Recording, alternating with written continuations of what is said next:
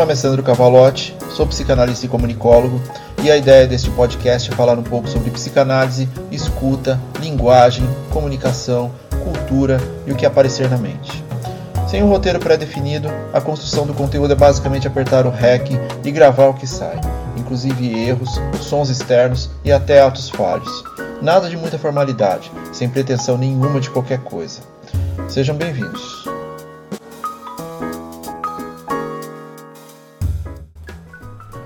Episódio 29 Você, referência. Em nosso mundo hiperconectado, Cada um de nós é um exemplo e pode influenciar. Mesmo que você não queira, sua presença digital mostra muito sobre quem você é para outros. Além disso, com sua presença física perante sua família, amigos, empresa, comunidade, você passa mensagens o tempo todo. A pergunta é: você é uma boa referência? não é uma pergunta simples de ser respondida. Se você já pensou sim, pense novamente. Desse tempo para assimilar a pergunta antes de responder. Porque ser uma boa referência não é apenas sobre você, mas como você lida com seu ecossistema. Você consegue olhar para além dos seus interesses pessoais? Você consegue ser empático com quem precisa deste olhar? Você é um agente de mudanças do que incomoda? Seu contexto social é tão presente quanto o pessoal? Sua personalidade e caráter estão de acordo com os valores que você quer expressar? As pessoas nas quais você se espelha condizem com esses valores? Consegue se colocar no lugar do outro? Com qual frequência você pratica a autocrítica? Se a realiza, ela está sendo positiva no seu aprendizado como ser humano? E críticas, como é que você as recebe? Bem? Pensou novamente? Toda a nossa estrutura comportamental, há algum tipo de mensagem sendo transmitida seja na nossa fala, seja na nossa postura, seja em nossos pequenos tiques inconscientes e recheados de significados. Sabe aquela pessoa que, ao mostrar-se prestando atenção, também demonstra uma série de caras e faces? Aquele olhar de acordo com determinada colocação em grupo? Aquela risada no lugar e no momento errado? Então, somos outdoors ambulantes para quem tem interesse nessa percepção do humano. Quando falamos de inconsciente, Freud já nos alertava décadas atrás sobre sua influência em nossos processos cotidianos. Nossa construção lá na infância, se apresentando de diversas maneiras, agora no adulto. A manifestação na criança no adulto, conceito tão bem explorado no livro de Marion Minerbo, Diálogos sobre a Clínica Psicanalítica, nossa cicatriz viva da personalidade, testemunho das situações traumáticas, das angústias e das defesas que tivemos que usar ao longo do nosso desenvolvimento psíquico. Ainda ali, nessa mesma infância, a construção de nossas primeiras referências. Aprendemos na experiência, seja ela qual for, mesmo quando pequenos. Mas na jornada individual de crescimento, somos munidos com todo tipo de referência, positiva, negativa e muitas neutras. Dentro da análise, é por onde caminhamos, nossa versão atual, observando acontecimentos do passado sob uma nova ótica, a da experiência.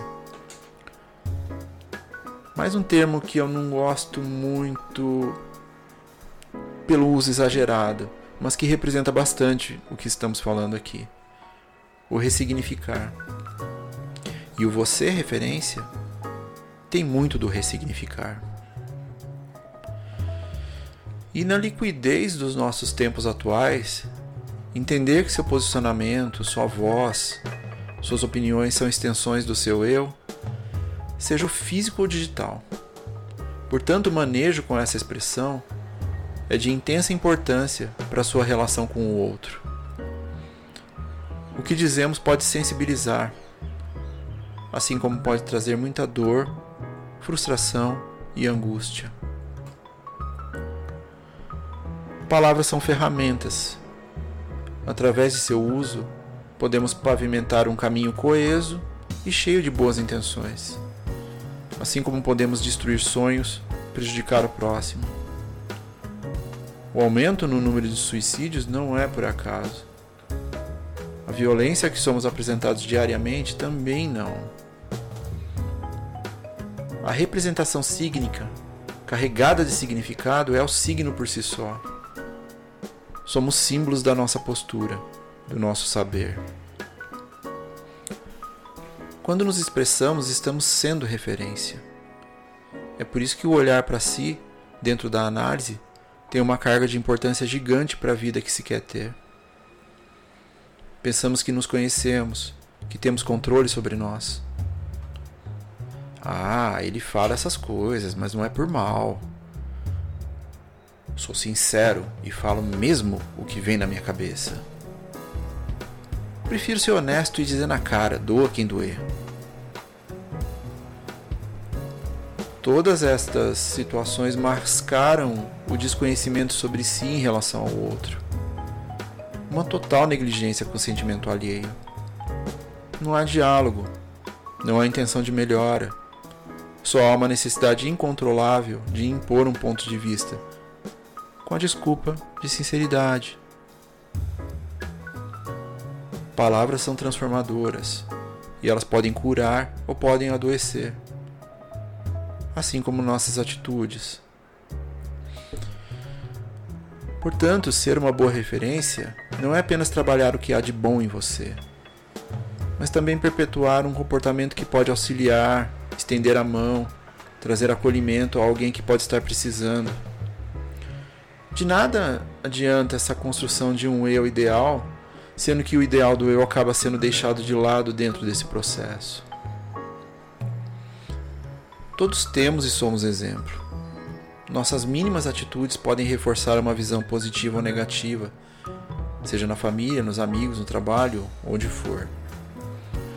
Lembrando que isso não é no âmbito digital apenas, mas também no pessoal.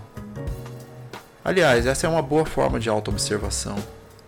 Seu eu nas redes sociais, ele representa o que você é realmente? Esse subterfúgio de ser uma pessoa de ação sobre o que se acredita no meio digital é parte do que você realmente é, do que realmente acredita? Ser referência é ser um exemplo. E não adianta dizer que não quer ser nada disso, que não escolheu ser exemplo para ninguém. Simplesmente o somos porque o julgamento faz parte da nossa constante estrutura na sociedade. Queremos aprender, queremos modelos. E tudo bem com isso. Há vários méritos em ser uma boa referência ou exemplo. Imagine a quantidade de pessoas impactadas por suas ações durante toda a sua vida. É prático e superficial compartilhar algo que você acredita nas redes sociais. Mas colocar em prática nossas crenças é o grande desafio.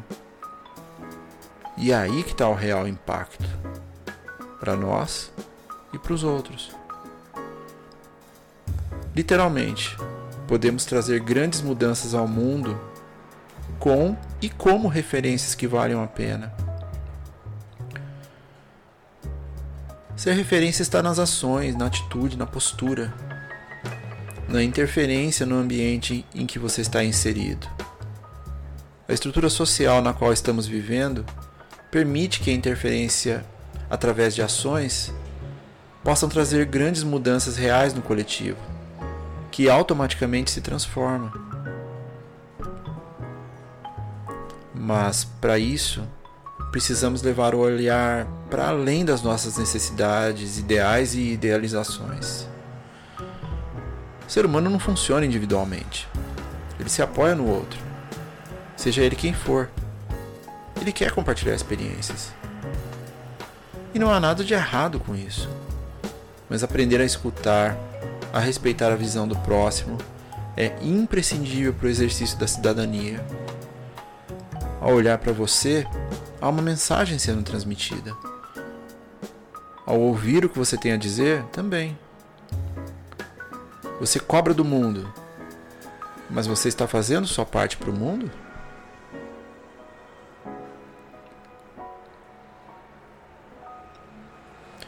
Pense um pouco nas suas últimas atitudes.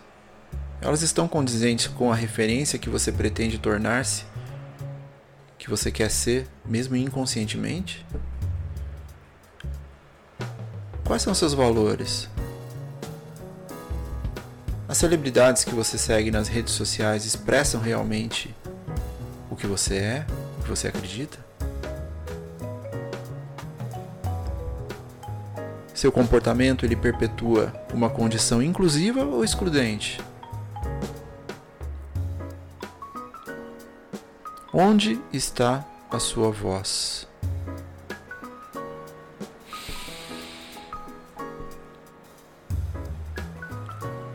A fala desse episódio foi impulsionadíssima por construção de Chico Buarque. E caso queira conhecer um pouco mais do meu trabalho como psicanalista ou até agendar uma sessão, o link está na descrição. E fiquem bem.